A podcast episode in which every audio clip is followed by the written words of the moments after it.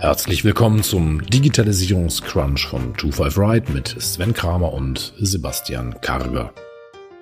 Mit hanseatischer Zurückhaltung, einem kritischen Blick und einer klaren Meinung informieren, sortieren und bewerten die beiden Digitalexperten die aktuellen Entwicklungen und Trends rund um die Digitalisierung. Und jetzt viel Spaß!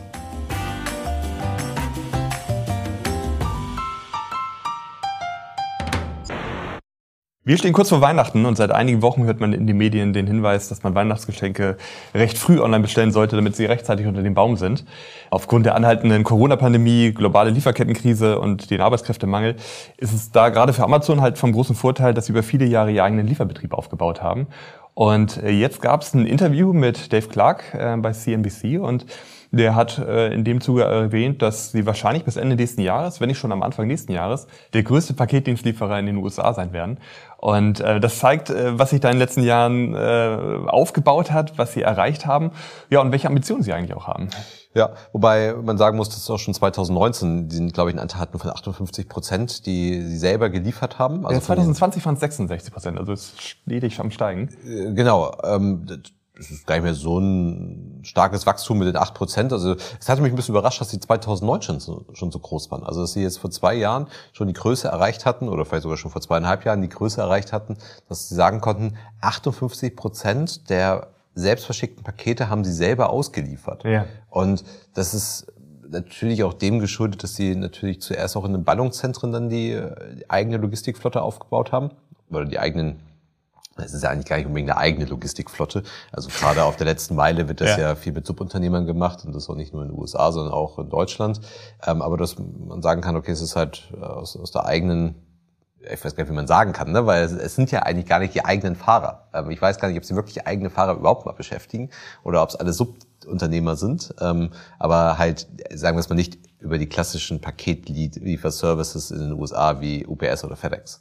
Ja, richtig. Also sagen wir mal mit, mit Unternehmen, die halt exklusiv auch für Sie arbeiten, mit denen Sie zusammenarbeiten, wo Sie auch Programme aufgesetzt haben, um halt entsprechende ähm, Infrastruktur bereitstellen zu können. Äh, können wir gleich mal ein bisschen drauf eingehen. Das war schon 2020, dass Sie halt schon am Platz drei waren hinter US Postal Service und UPS. FedEx hatten Sie da schon überholt. Mhm. Und sagen eben selber, das ist halt nicht über Nacht passiert, sondern da haben Sie lange dran gearbeitet, haben entsprechende Infrastrukturen aufgebaut, haben die Technologieplattform aufgebaut und ich glaube, es war irgendwie so 2013, wo es so ein ganz schlimmes Weihnachtsgeschäft gab, wo sie, ich glaube, von FedEx ziemlich im Stich gelassen wurden und ähm, sie sehr viel bei ihren Kunden wieder ausbessern mussten. Und das war nochmal so ein, so ein richtiger Push, wo sie gesagt haben, okay, wir äh, bauen das jetzt komplett selber auf, wir, wir wollen uns darauf nicht mehr verlassen, gerade bei so welchen ähm, Sachen wie, so wie Weihnachten, wo halt einfach unglaublich große Bestellmengen einfach drüber laufen. Ja. Und diese Aussage, die ja auch wirklich sehr selbstbewusst war von Dave Clark, ähm, zeigt irgendwie auch, also die, sie wollen um diese Spitzenposition auch kämpfen, die wollen diese einnehmen und ohne Zweifel werden sie dies auch gewinnen. Also ich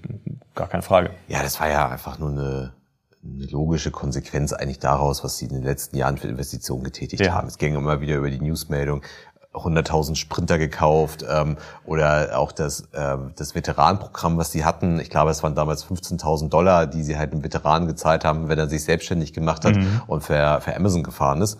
Es ist, war die logische Konsequenz daraus, was sie in den letzten Jahren gemacht haben. Und solange sie halt einfach das größte Versandhandelsunternehmen sind, äh, werden sie wahrscheinlich auch der größte Paketlieferservice sein, wenn sie es schaffen, halt den Anteil der Pakete die sie selber ausliefern, noch deutlich zu erhöhen.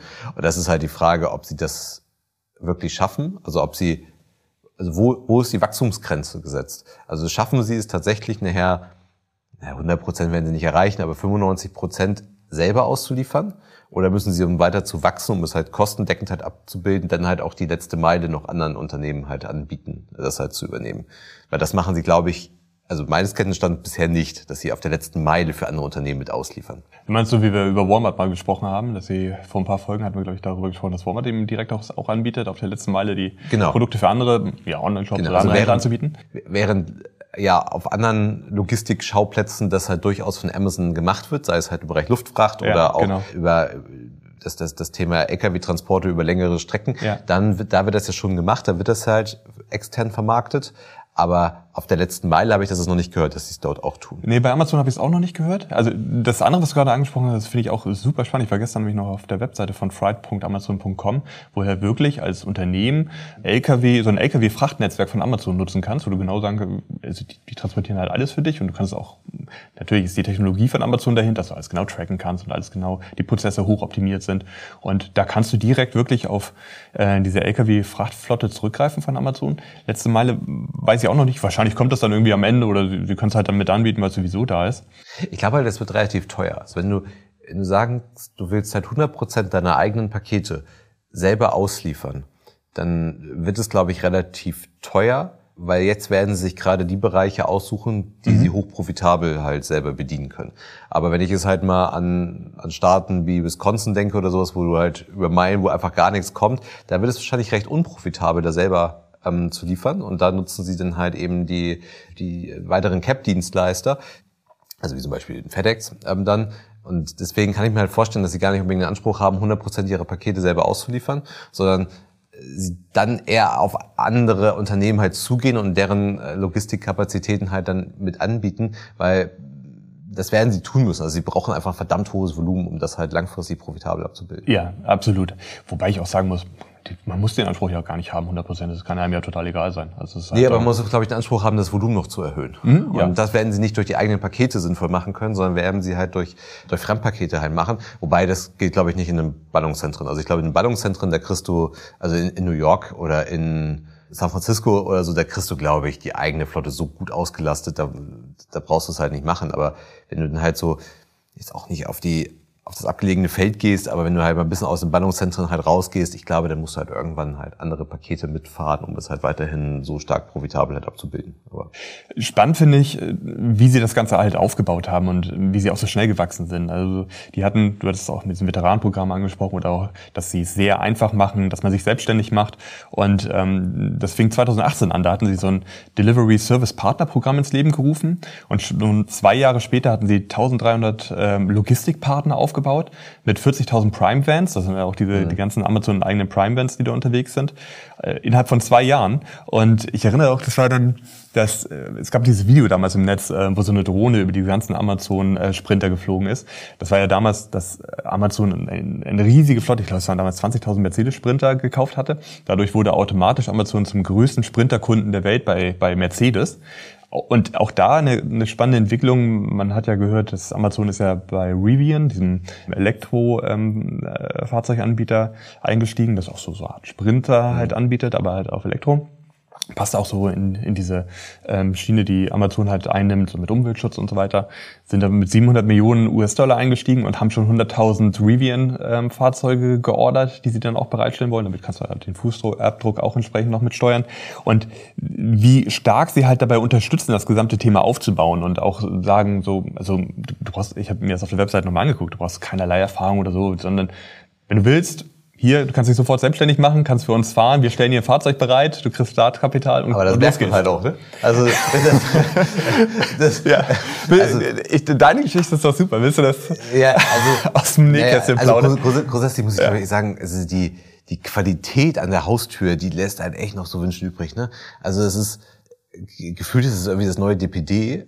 Also ich glaube, dass wir können immer nur für Deutschland sprechen. Ich habe jetzt das, das Liefergeschäft, wie es in den USA an Haustür abläuft, ist nicht so vor Augen oder selber doch keine Erfahrung gemacht, aber es ist halt schon himmelweiter Unterschied, ob du halt von UPS, von DHL, von, von Hermes oder halt von Amazon halt beliefert wirst. Und vor einiger Zeit, ich habe schon lange kein DPD-Paket mehr bekommen, aber vor einiger Zeit war halt auch DPD irgendwie schon so das ich will nicht sagen das Schlechteste, aber es war schon nah dran. Ne? Ähm, also einfach Pakete nur in den Vorgarten zu werfen und weiterzufahren.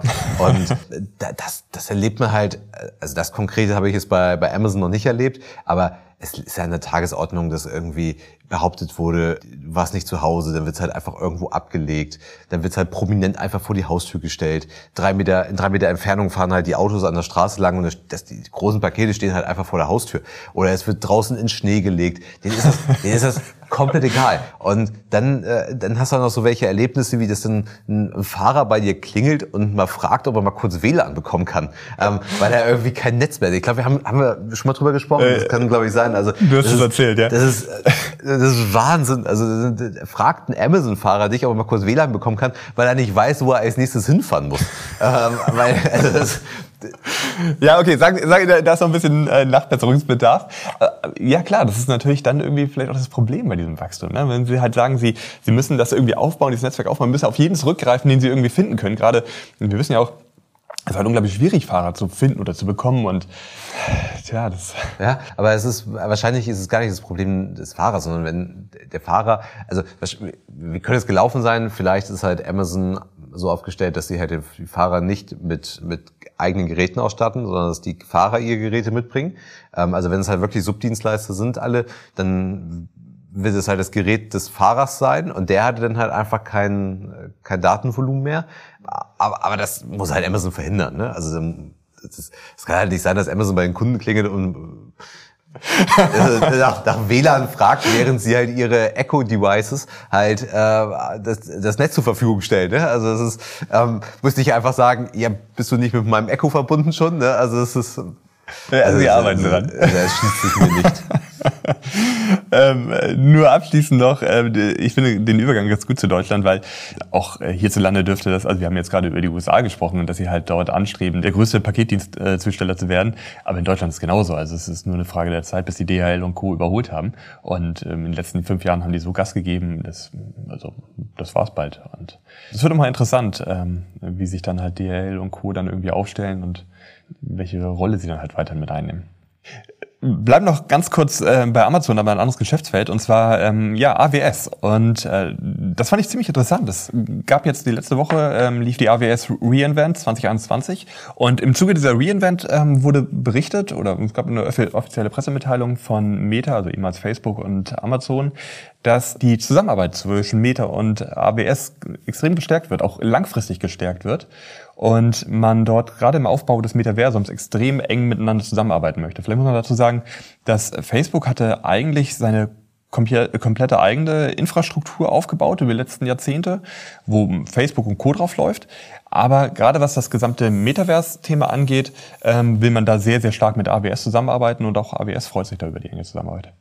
Ja, es war schon ein bisschen überraschend. Letztendlich ist es halt ein weiterer prominenter Kunde bei AWS und da sind da viele Unternehmen, die auf AWS-Infrastruktur zurückgreifen. Es ist überraschend dahingehend, dass wenn halt Facebook oder Meta das Metaversum so auf diese Stufe stellt, dass es halt das, das, das neue große Thema wird, dass sie sich dann halt von der Infrastruktur von AWS dort abhängig machen. Also das, das finde ich ein bisschen überraschend, dass sie halt, dass ein ja eigentlich ein Big Tech Unternehmen wie Facebook oder Meta ähm, es dann halt also nicht den Anspruch hat, diese Infrastruktur selber aufzubauen. Ja, ich, ich hatte das auch länger durchdacht, weil ich, weil ich auch das wirklich diese Newsmeldung super interessant fand, dass man gesagt hat, also äh, Facebook möchte dieses Thema besetzen und holt sich dann aber doch AWS mit rein. Es ist wohl auch so, dass das Metaversum hat ja Facebook jetzt nicht für sich alleine irgendwie geclaimed, also dieser Begriff, der, den gibt es ja auch schon keine Ahnung, seit 20 Jahren oder so, dass auch Microsoft sich auf die Fahne geschrieben hat, dort im Metaversum-Bereich halt wirklich aktiv zu werden und dort auch äh, Services anzubieten und auch dieses Thema zu besetzen. es ging äh, ziemlich kurz, nachdem Facebook veröffentlicht hatte, dass sie das Metaversum-Thema extrem stark spielen wollen, so durchs Netz, dass Microsoft auch schon angekündigt hat, ähm, Excel und Word ins Metaversum zu bringen. Aber die haben noch mehr vor und wollen da noch mehr äh, machen. Und es wirkt so ein bisschen so, als wenn Facebook sich da mit AWS ähm, gegen Microsoft so ein bisschen aufstellen will und dass man dort gemeinsam sich stark machen will. Und auch für AWS ist es total interessant, weil es ja so dieser, dieser Wettkampf zwischen AWS und Microsoft Azure, das halt, ähm, die haben extrem viel an Marktanteilen gewonnen, Microsoft in der Vergangenheit im, im Cloud-Bereich. Und das ist dann auch für AWS interessant, in diesem Bereich halt stärker zu werden. Und was man natürlich auch sagen muss, ist, dass AWS ähm, sehr weit im KI-Bereich ist und da super viel schon entwickelt hat. Und das ist auch noch was spannend halt fürs Metaversum. Also ich glaube, die können halt beide davon so ein bisschen profitieren. Also AWS profitiert da definitiv von und wahrscheinlich Meta profitiert kurz- und mittelfristig davon. Aber während halt Meta sich ja immer wieder überlegt, wie generieren wir eigentlich andere Ertragsquellen, wie mhm. können wir anders monetarisieren, nahezu 100 Prozent dieses Unternehmens sind abhängig von den Werbeeinnahmen, müsste man sich ja eigentlich mal überlegen, was also was ist denn eigentlich im Kern unserer Unternehmung? Äh, wollen wir wirklich da Werbung weiter stehen haben? Wollen wir da äh, uns irgendwas anderes aufbauen, irgendwelche Devices aufbauen? Wollen wir, äh, wollen wir halt die Technologie, die Infrastruktur dort irgendwie vielleicht auch monetarisieren? Und deswegen finde ich es halt, sie wären auch in der Lage gewesen, das selber zu tun. Also müssten sie eigentlich. Müssten. Wenn sie dazu nicht in der Lage wären, wäre es traurig. Und da weiß ich halt nicht, ob das, ob das wirklich so klug ist. Also das halt, Unternehmen wie, wie Netflix, ähm, zumindest bis vor ein paar Jahren noch hauptsächlich auf AWS-Infrastruktur gesetzt haben. Mittlerweile bauen sie es halt selber auf. Oder dass auch eine Formel 1, eine Bundesliga auf AWS-Infrastruktur aufbaut. Das ist alles nachvollziehbar, weil sie A nicht in der Lage sind und B auch, glaube ich, gar nicht einen Anspruch haben müssen, diese Technologie selber zu besitzen. Wobei man da auch teilweise wahrscheinlich schon überstreiten kann. Aber es ist, also für, für Meta, also es ist nicht ganz so überraschend, oder sagen wir es mal anders, ich glaube, es wäre noch überraschender, würde Apple das tun, aber viel Unterschied ist dazwischen auch nicht. Also würde auch alle wundern, wenn halt Apple sagt, wir verlagern unsere, unsere Infrastruktur der, der iCloud zur AWS. Also das würde Apple sich ja auch nie trauen, das zu tun. Ja, ich hatte es so verstanden, dass ähm, Meta gerade in der Zusammenarbeit mit AWS äh, ganz stark die Möglichkeit sieht, ähm, Drittanbieter halt ins Metaversum reinzuholen und entsprechende Lösungen zu entwickeln. Also dass man halt sagt, man, ähm, also es ist auch so in diesem in diesem ähm, Vertrag, der dort geschlossen ist, dass AWS sehr stark eingebunden werden soll, um ähm, Drittanbieter halt zu akquirieren, die mit reinzuholen und dass man halt sagt, okay, wir stellen dir halt eine entsprechende Plattform zur Verfügung, auf der du halt Anwendungen, Lösungen, was auch immer das am Ende ist, fürs Metaversum bereitstellen kannst. Was vielleicht dann wieder spannend ist, wenn Facebook das Thema Metaversum halt weiter treiben möchte und sagen muss, damit das irgendwie interessant ist für die Nutzer, brauche ich natürlich auch wieder irgendwie Anwendung oder äh, dass ich das halt irgendwie verwende. Und da bietet dann AWS die entsprechende Plattform, wo ich sehr schnell, sehr einfach entsprechende Anwendungen fürs Metaversum entwickeln und bereitstellen kann. Ja, dann würden Sie sich ja maßgeblich, also mir fällt so ad hoc gar nicht ein, was das sein könnte, aber dann machen Sie sich ja maßgeblich wirklich abhängig von AWS. Sie machen, ja, das, Sie machen sich abhängig, aber auf der anderen Seite greifst du natürlich auch auf deren Kundennetzwerk zurück. Ne? Also wer nutzt alles AWS bereits? Und dass du halt sagst, hey, ich bin sowieso schon AWS-Kunde und kann jetzt halt in der AWS-Infrastruktur auch etwas für mein Metaversum bauen. Ja, wobei ich kann mir wirklich schwer vorstellen, dass das so richtig funktioniert, weil man muss ja auch irgendwann mal an die Profitabilität denken. Und das ist natürlich, die, die AWS-Kosten, selbst wenn die einen guten Deal gemacht haben, werden, ähm, werden die AWS-Kosten enorm sein. Also das heißt, auch losgelöst von der Abhängigkeit, von der Fehlmonetarisierung, die Meta ja auf ihrer eigenen IT-Infrastruktur auch erzielen könnte, haben sie dann irgendwann das Problem, dass sie nicht profitabel werden damit. So und aber gut, es ist ja sowieso die Frage, was dieses Metaversum überhaupt mal wird. Ich frage mich manchmal, ob Meta überhaupt selber eine Idee hat, was es werden soll, weil ich glaube, so richtig konkret weiß man noch nicht. Das ist so ein bisschen ähnlich wie das ganze Brillenthema von, von Facebook. Also es wird, wird auch immer wieder durch die Medien getrieben, ja. aber äh, äh so jetzt ist halt ähm, auf der einen Seite ähm, haben sie vor ewiger Zeit halt die Ko was heißt vor ewiger Zeit, aber das ist glaube ich auch schon Monate her jetzt die Ko die, die Kooperation mit Ray-Ban mhm. ja nicht nur verkündet, sondern ja auch schon das, die, die erste Brille vorgestellt. Aber da passiert schon wieder nichts. Also ich habe bis keine Updates gehört. Stattdessen machen sie jetzt was mit BMW. Also scheint für mich auch so ein, so ein, so ein ähnliches Thema zu sein. Man, man kündigt so eins nach dem anderen an, aber ohne jetzt mal konkrete Vorstellungen zu haben, wie das eigentlich genau ablaufen soll, wie man das an den Kunden bringen soll und so weiter und so fort. Ja, ich glaube, diese, dass, dass ich mich irgendwie so innovativ zeige und sage, hey, wir haben hier ein riesiges Thema, an dem arbeiten wir und dann ein bisschen häppchenweise mache ich was, das, das beruhigt halt dann irgendwie auch die Investoren und Co., die halt schon auch merken, Mensch, so mit der Werbung klappt das irgendwie auf Dauer nicht, wir brauchen mal eine andere Lösung und diese logische Weiterentwicklung von Facebook oder Meta dann in dem Sinne, dass, dass man halt sagt, wir, wir brauchen irgendwie so auch das Next Big Thing oder so, wahrscheinlich versucht man da so ein bisschen zu beruhigen. Aber ich finde die Sache gut, dass du das mit dem, mit dem Brillen ansprichst. Also diese Ray-Ban Story Glasses, die wurden ja schon, das, das ging ziemlich durch die Medien, als die Dinger veröffentlicht wurden. Und ich glaube auch diese Zusammenarbeit mit dem Mutterkonzern der Ray-Ban ist auch langfristig. Man, man will da langfristig was machen und weiter dran arbeiten. Wir hatten in der Vergangenheit darüber gesprochen, also gerade dieses Oculus, was auch sehr stark ähm, von Facebook getrieben wird, äh, überhaupt dieser gesamte Bereich AR und Virtual Reality und so weiter, da, da setzen die halt extrem drauf. Das, das, das ist einfach für die die Zukunft. Ja, aber es ist halt, sie, sie kündigen das an mhm. und dann passiert halt ganz lange nichts. Also ich glaube, ich glaube auch, dass Smart Glasses, was ja schon seit seit Jahren gehypt wird, das seit Thema. Google Glasses eigentlich, ne? Ja, genau. Und auch das ganze Thema Kontaktlinsen und so weiter. Also es, es wird ja mega gehypt, es wird viel dran gearbeitet. Aber gefühlt ist es halt immer nur ein Rauschen. Also es ist nicht so, dass halt jemand mal rausgeht und sagt, okay, wir haben jetzt hier, können jetzt mal in Deutschland, kannst du halt in den nächsten Saturn gehen, kannst dir jetzt halt deine, deine Smart Glass kaufen. Das, so weit scheint das irgendwie nicht zu sein. Und das, das, anstatt das irgendwie mit Ray-Ban weiter voranzutreiben, macht man jetzt halt irgendwie so ein AR-Spiel äh, mit, mit BMW zusammen, was ich mir auch irgendwie noch schwer vorstellen kann. So, das ist das nächste, was angekündigt wird und dann halt wieder im Sande verlauft. Also ich glaube, es hat schon Potenzial. Und auch bei Apple hypt man dieses Thema ja und könnte irgendwie das iPhone ablösen und so das Next Big Thing äh, darstellen. Aber Frage ist wirklich, wann passiert da was? Also wann mhm. passiert da wirklich was Vorzeigbares? Also ich, ich glaube, das dauert noch eine, eine, Zeit lang. Ich glaube sogar, dass diese ähm, die Aussage, dass es noch ein bisschen dauert, die kommt sogar selber von Facebook. Die hatten damals, als sie die Ray-Ban äh, Stories Glasses äh, bekannt gegeben haben, oder im Vorfeld haben sie schon gesagt, so äh, bitte keine zu großen Erwartungs. Das, was du jetzt gerade angesprochen hast, auch mit BMW, da steckt dieses Projekt Aria dahinter, das äh, Facebook, glaube ich, 2020 ins Leben gerufen hatte.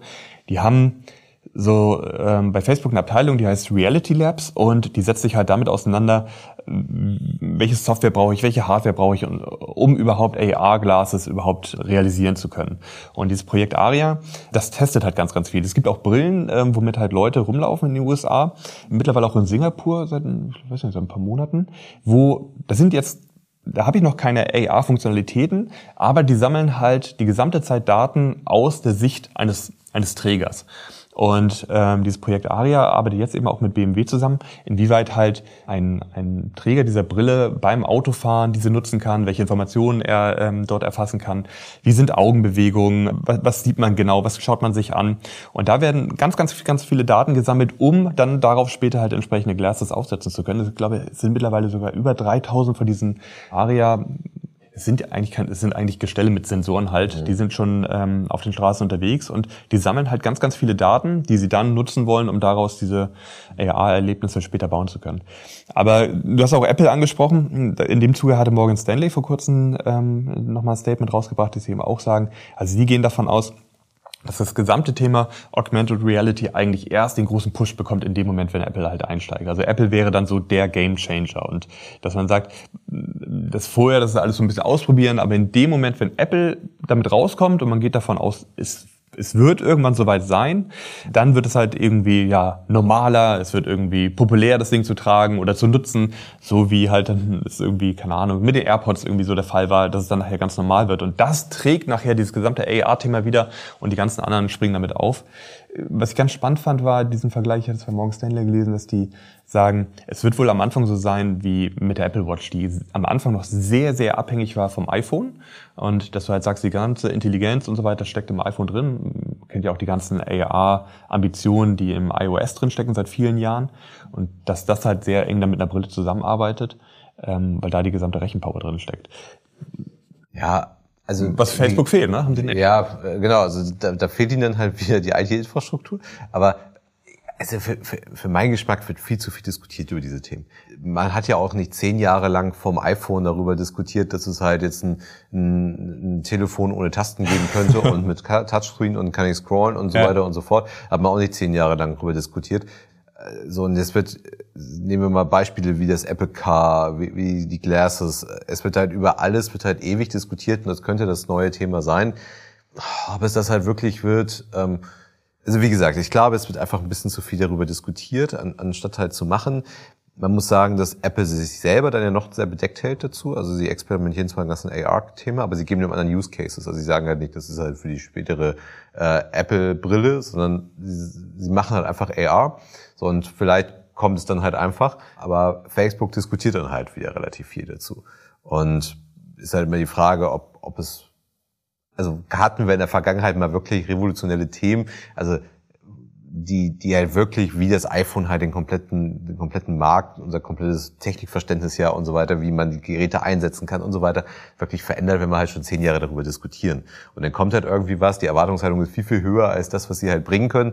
Ich, ich bin da, bin da skeptisch. Ich glaube, das hat Potenzial, weil ich schon glaube, dass das Smartphone, wie wir es heute kennen, irgendwann ausgedient haben wird. Aber ich, ich bin trotzdem skeptisch, ob es halt die, diese Brille sein kann. In der Zwischenzeit muss Facebook weiter Geld verdienen mit Werbung und äh, passend dazu gab es die Newsmeldung, dass Lush, ähm, das britische Unternehmen, äh, ja komplett aus den Social Media Kanälen aussteigt.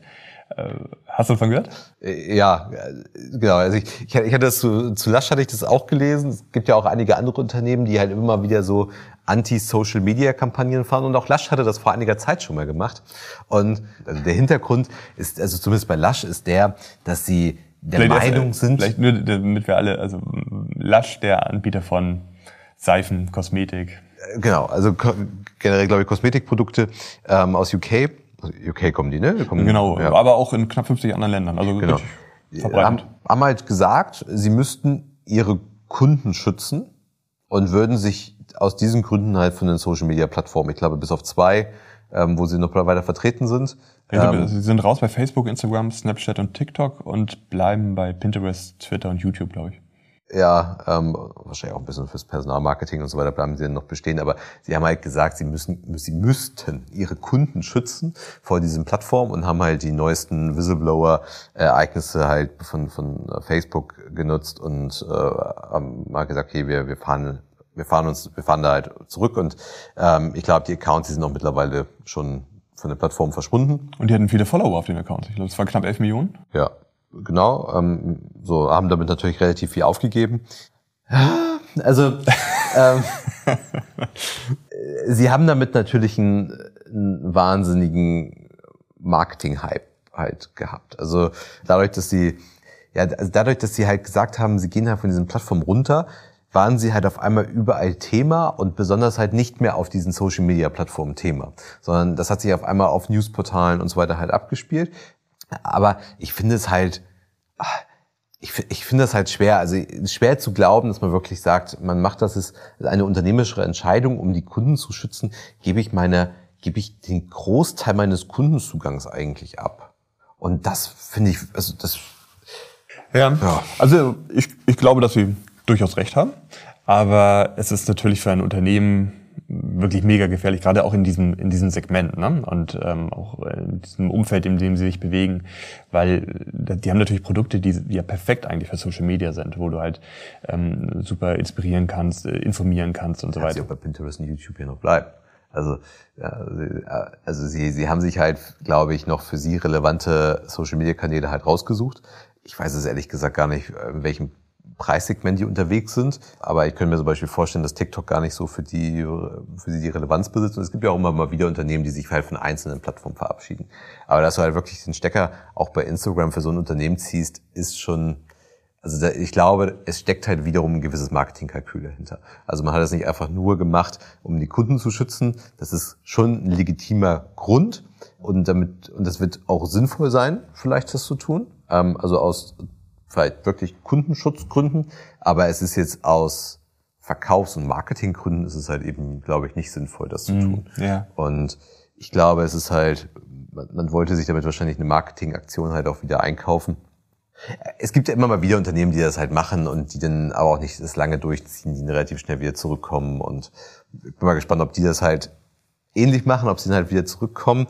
Ich hatte noch eine ich hatte nur dazu noch mal gelesen, weil mich das dann halt auch interessiert hatte, weil sie auch darauf verwiesen haben, dass halt andere immer, also dass diese Anti-Social-Media-Kampagnen wohl von immer mehr Unternehmen gefahren werden. Da habe ich mal Anti-Social Media gesucht und das erste, was du findest, ist eine dänische Rockband. Also es scheint noch gar nicht so verbreitet zu sein, ähm, das auch so zu nennen, ähm, obwohl sie es halt in einer Newsmeldung ähm, verkauft haben, dass sie ja, sie wären ja auch nicht die einzigen, die sowas tun würden. Und, ja, also ich ähm, erinnere, das war Juni letzten Jahres, war das ähm, da gab es so eine ähm, Stop Hate for Profit Kampagne damals. Das war irgendwie, dass Trump hatte was gepostet auf, auf Facebook und Facebook wollte es nicht zensieren. Und da hatte sich eine ganze Reihe an Unternehmen, North Face, Patagonia, Unilever, Coca-Cola, haben damals so eine Zeit gehabt, wo sie gesagt haben, wir schalten keine Werbung mehr. Also das, sie haben ihre mhm. Accounts nicht geschlossen, aber haben gesagt, ähm, wir, ähm, wir wollen das in dem Moment halt nicht unterstützen, deswegen schalten wir keine Werbung mehr, auch für einen längeren Zeitraum. Mhm. Deswegen muss man vielleicht auch unter ja, es ist schwierig. Also ich weiß, dass Lasch im Jahr 2019 schon mal ausgestiegen war, weil sie irgendwie keine Lust mehr hat auf diesen Kampf mit dem Algorithmus. Aber jetzt, glaube ich, nach dem Schritt können sie eigentlich auch nicht mehr wieder zurück. Also die Entscheidung war jetzt auch nicht irgendwie aus der Marketingabteilung, sondern von der Geschäftsführung, glaube ich, auch verkündet worden. Das heißt, ja gut, also wär's, Grund gibt's immer wieder zurückzukommen, ja, aber Grund gibt's immer. Also wer es verkündet, ist ja auch irgendwie egal. Also wahrscheinlich gibt's halt immer einen Grund, wieder zurückzukommen und dass Coca-Cola sich das erlauben kann. Also die haben so eine starke Marke, sind so stark im Handel vertreten.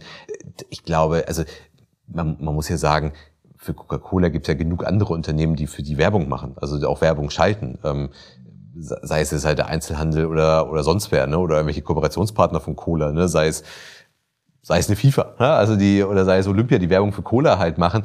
In Katar. In Katar. Also es wär, äh, ich glaube, die haben, die, die können das halt auch verkraften, da ist keine Werbung zu schalten. Ne? Und ich glaube, da kommt ja auch wieder die Frage, wie, wie sinnvoll ist eigentlich noch Werbung? Ne? Auch in Anlehnung an das erste Thema, Facebook braucht sowieso andere Ertragsquellen.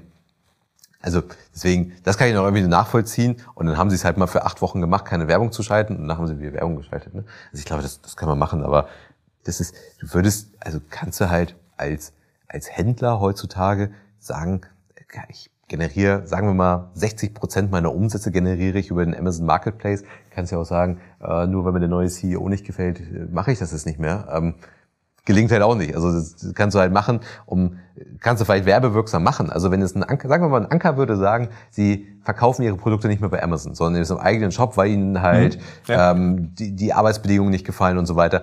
Das kannst du machen und du kannst es mal ausprobieren, aber dann hast du natürlich auch ein Marketingkalkül dahinter, weil du dann halt auf den eigenen Shop vielleicht aufmerksam machen möchtest oder sowas. Ne? So, und dann kannst du es halt mal drei Monate ausprobieren, mal gucken, ob du ähnliche Umsatzzahlen halt hast. Hast du wahrscheinlich nicht, ergo halt wieder einen Grund finden, um zurückzugehen.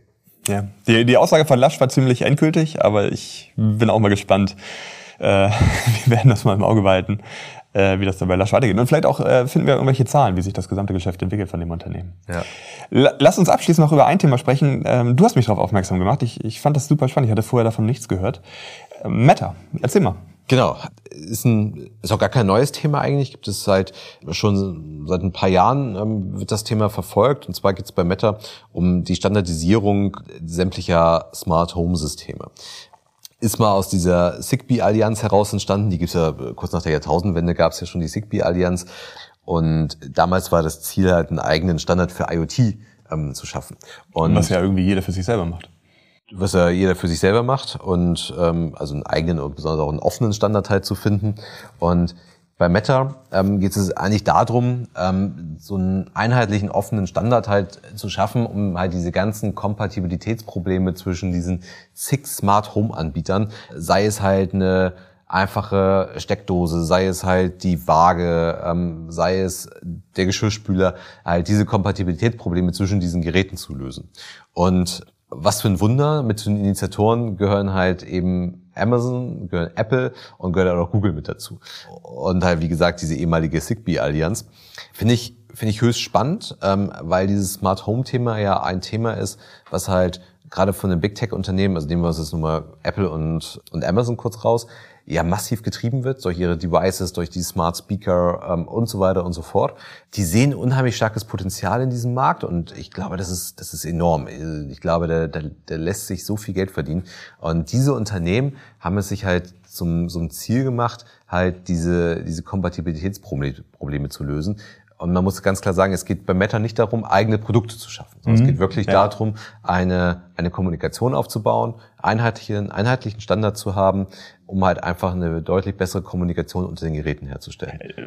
Und auch genau das fand ich wirklich spannend an der ganzen Sache. Also wenn man sich das irgendwie so vorstellt, dass ein bisher nur mit Apple HomeKit kompatibles Gerät hört dann etwa auf den Google Assistenten, ohne dafür in der Google Cloud registriert sein zu müssen. Und dass du halt wirklich zwischen den einzelnen ja, Anbietern, die eigentlich auf dem Markt von Smart Home ja Wettbewerber einfach sind und jeder versucht, seine Vielzahl von Produkten auf den Markt zu bringen und reinzudrücken und so weiter, dass sie halt dann sagen, okay, wir machen übergreifend, finden wir halt dort einen gemeinsamen Standard und wirklich auch so, so große Unternehmen, die miteinander konkurrieren, Amazon, Apple, Google, Comcast und auch, das sind, das sind ja nur die, ähm, diejenigen, die das ins Leben gerufen haben, 2019 das Projekt.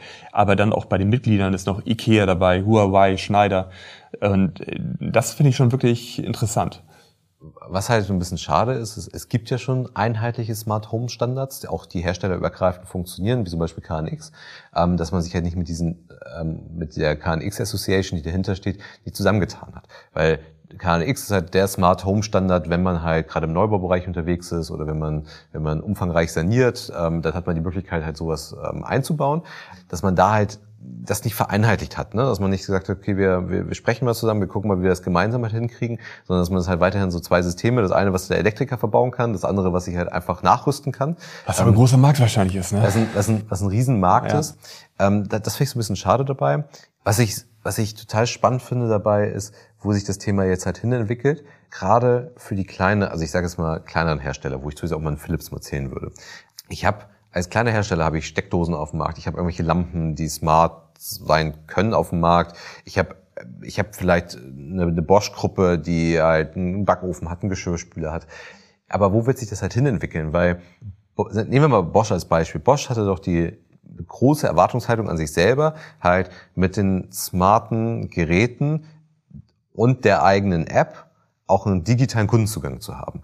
Ja, also Bosch denkt sich ja, okay, die, die Leute stehen halt jeden Tag vor meinem Backofen und bedienen irgendwie, aber ich habe eigentlich keine Verbindung zu meinem Kunden auf digitalen Wege. Ich weiß nicht, wer es nutzt, ähm, ich weiß nicht, was er da macht, äh, wie er den nutzt, wie, wie lange er den nutzt und so weiter und so fort. Das habe ich nicht. Und ich habe auch kein, kein Draht. Also ich kann jetzt nicht auch irgendwie Neuheitenprodukt oder irgendwie ein Zubehör für diesen Backofen halt anbieten, weil ich halt diesen digitalen Kundenzugang halt nicht habe. Und da war halt die Erwartungshaltung, dass ich das über eine App schon hinbekomme. Und dass auch vielleicht ein, ein Philips das halt über die App, mit der ich halt eben meine Lampe steuere, dann halt hinbekomme. Und jetzt ist es so, dass ich ja damit, also es wird dann halt so Siegel geben, funktioniert mit Meta und so weiter, ich ja meinen Backofen, wenn wir mhm. bei dem Bosch-Beispiel bleiben, halt in das HomeKit oder in Google oder in was auch immer ja. dann halt eben integrieren werde. Ja. Ja. Und das heißt, dass eigentlich dieses, diese Erwartungshaltung, die sie hatten, dann halt plötzlich nicht mehr aufgeht. Also das ist die eine Richtung, in die sich das entwickeln könnte, die ich auch für wahrscheinlich erachte, weil warum soll ich noch eine App für mein für meinen Backofen oder für meine Kaffeemaschine haben, wenn ich auch aus dem Badezimmer heraus sagen kann, Siri ähm, starte die Kaffeemaschine oder so. Und deswegen dann werde ich die App halt weniger nutzen dann. Und das sollte diesen Unternehmen halt nicht gefallen. Auf der anderen Seite kann man aber sagen, naja, vielleicht verkaufen sie dadurch aber auch mehr Geräte, weil diese auf einmal stärker integriert sind. Also ähm, man könnte ja sagen, ähm, wofür brauche ich noch den, den, den Philips Taster an der Wand für mein Licht, wenn ich es auch über ein HomeKit machen kann. Auf der anderen Seite kann ich dann aber auch mit meinem Philips Taster an der Wand nicht mehr nur die Philips Lampe steuern, sondern auch eine Steckdose von einem anderen Hersteller noch steuern.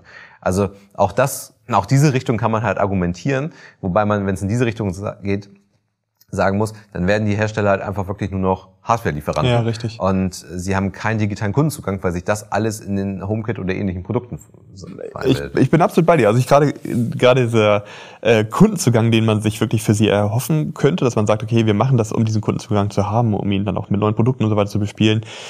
Das umgeht natürlich Amazon, Apple und Google und Co., die den Kundenzugang auch auf anderen Wegen haben. Die sagen, wir haben den sowieso als Kunden bei uns. Ähm, wir müssen halt diesen Umweg nicht gehen. damit äh, entzieht, so, entzieht sozusagen dieses Konsortium, entzieht das äh, diesen Kundenzugang den anderen. Aber das, also zum ersten Punkt. Das zweite ist natürlich, mit dem ich werde nur noch Lieferant von Hardware vielleicht tut ihnen das manchmal auch gut, denn wenn man sich irgendwie deren Infrastruktur dahinter, die Apps und Anwendungen und so weiter anguckt, die meistens großer Schrott sind. Wir, wir haben die Situation aktuell mit ähm, zum Beispiel Audi e-tron oder VW GTE hier im Unternehmen, wo wir einfach sagen müssen, okay, du hast halt nicht nur das Auto als Touchpoint vom Kunden, sondern du hast mittlerweile eben auch die, ja. die Apps, mit denen du das Auto steuerst, die komplett, also nein, okay, die, ähm, sagen wir mal, noch erheblich ähm, ausbaufähig sind und ähm, wo, wo ich mich wahrscheinlich häufiger am Tag drüber ärgere, weil, weil sie einfach in der Bedienung so blöd sind.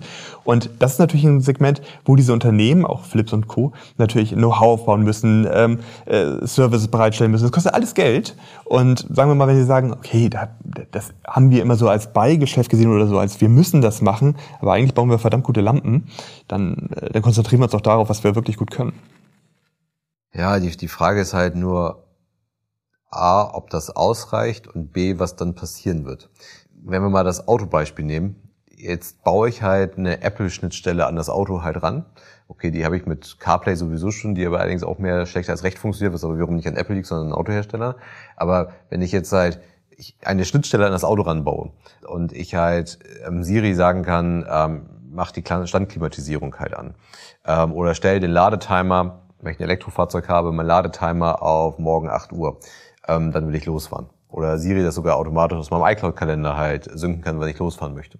Dann verliert ja der Hersteller des Autos halt die sein, eigentlich seine, seinen digitalen Kundenzugang und konzentriert sich alleine auf das Auto. So, das ist die Frage, kann ich mit dem Auto perspektivisch noch so viel Geld verdienen?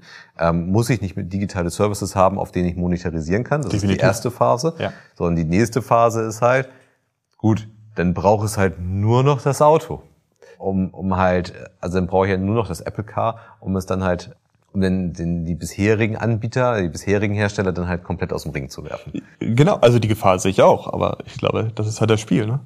Ja, aber das ist halt, das ist, ne, also das, keine Ahnung, Bosch hätte sich halt noch vor zwei oder drei Jahren wahrscheinlich nicht vorstellen können, dass dass Amazon halt mal ein, ein relevanter Wettbewerber auf diesem Markt halt werden könnte. Also, man, also wenn jetzt Amazon tatsächlich Interesse hat, eine Eigenmarke rauszubringen für einen Backofen, dann würden sie das tun. Da brauchen sie ja nicht lange für, um das zu, zu tun. Also ohne jetzt parallel zu googeln, würde ich sogar fast denken, dass das halte ich sogar fast für möglich.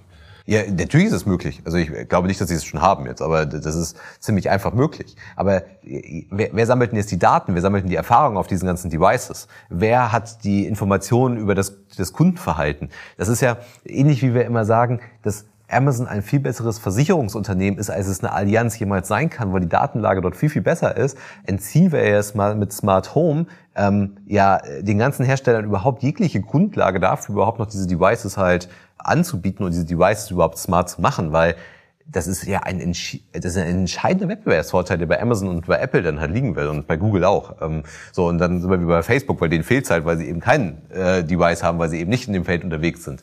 Ähm, aber diese drei Unternehmen, die, da, da haben ja die anderen Anbieter halt keine Chance mehr. Also deswegen, das, äh, es, es sind zwei Richtungen, in die sich das halt entwickeln kann. Wahrscheinlich wird es halt kurzfristig so sein, dass ich glaube, nächstes Jahr, Anfang nächsten Jahres sollen die ersten Geräte mit diesem Siegel rauskommen. Ja, genau. Die wurden eigentlich Herbst diesen Jahres und jetzt kommt, ich glaube, Sommer nächsten Jahres, glaube ich. Genau, also mit wahrscheinlich wurde wurde irgendwas im Bereich der Software oder im Bereich der Zertifizierung nicht fertig, aber man kann alles auf den Chipmangel momentan schieben. ähm, aber wenn das halt dieses Jahr rauskommt, wird es natürlich erstmal für einen Anstieg sorgen, weil ich kann auf einmal meine Ikea-Lampe super, wobei die kann ich heute glaube ich schon mit meinem HomeKit halt haben, aber ich kann auf einmal mit dem Philips-Taster wahrscheinlich meine Ikea-Lampe dann halt steuern. Das äh, heißt, ähm, Philips wird mit Taster verkaufen. Also das heißt, kurzfristig, mittelfristig wird es wahrscheinlich den ganzen Smart Home Sektor massiv pushen. So und bis dann halt der Smart Home Bereich sich wahrscheinlich konsolidieren wird, wieder auf einige wenige. Und dann muss man halt mal sich die Frage stellen, was bleibt denn beim Philips noch? Also manchmal habe ich das Gefühl, ohne mich jetzt intensiv mit dem Unternehmen beschäftigt zu haben, außer ihre Lampen haben sie gar nicht mehr ähm, so viel, weil alles andere, wo noch Philips draufsteht, ist eigentlich nur noch Lizenzgeschäft ähm, und schon längst wieder verkauft. Ne? Aber okay, also deswegen, also dieses dieses Meta-Thema, ich halte das wirklich für für hochspannend, ähm, wie sich das halt hin, oder wo sich das halt hin entwickelt. Ich finde, gerade so jetzt zum Ende von dem Gespräch, dass genau dieser Zusammenhang, das ist ja auch genau das, worüber wir halt äh, beim Crunch sprechen wollen halt, ne? Also welche Auswirkungen hat das und wie entwickelt sich dort der Markt? Und ich finde, da ist Meta halt ein ganz schönes Beispiel einfach dafür, wie, wie dort halt äh, sich, sich äh, Kräfte verschieben und langfristig sich irgendwie ja neue Geschäftsfelder oder neue Themen halt auch einfach auftun oder einfach verloren gehen. Ja. Okay. Also, wie immer, Fragen, äh, Anmerkungen, äh, auch andere Meinungen dazu gerne ähm, wie gewohnt bei, bei LinkedIn oder bei, bei Facebook. Und dann würde ich sagen, ähm, war's das für heute und bis zum nächsten Mal. Bis zum nächsten Mal. Tschüss. Tschüss.